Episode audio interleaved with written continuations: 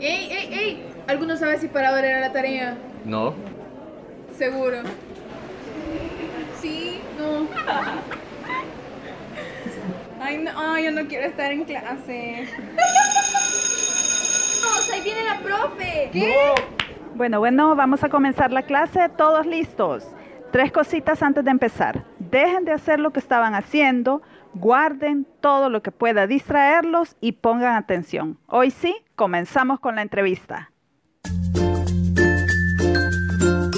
Hola maestros y maestras de América Latina. Les cuento que de ahora en adelante tendremos este espacio para compartir experiencias, dudas, expectativas, éxitos y, ¿por qué no?, también fracasos de nuestra práctica docente diaria. Todo se trata de aprender unos de otros.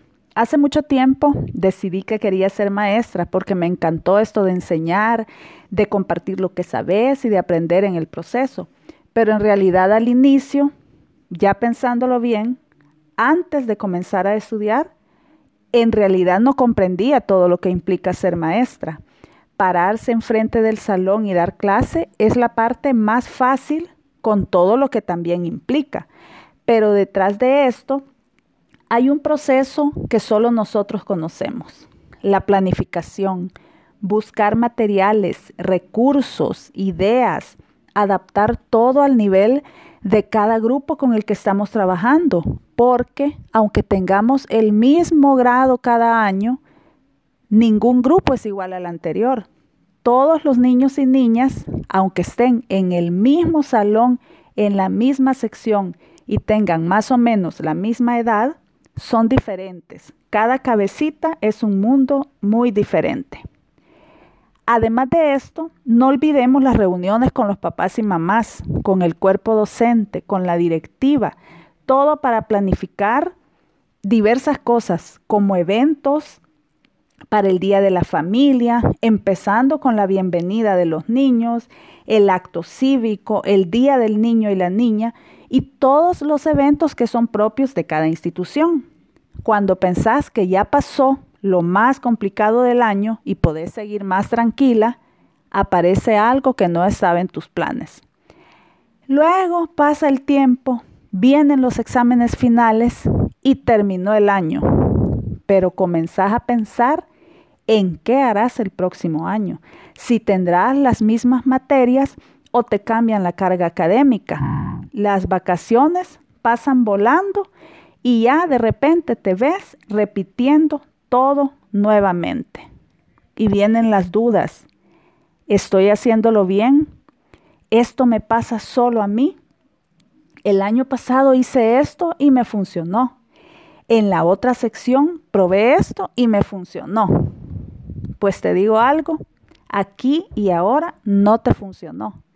Y toca sacar del sombrero un nuevo truco que te saque del apuro. Ahora con la pandemia, todo cambió Seguimos enseñando desde casa, pero surgen nuevamente las dudas. ¿Lo estoy haciendo bien?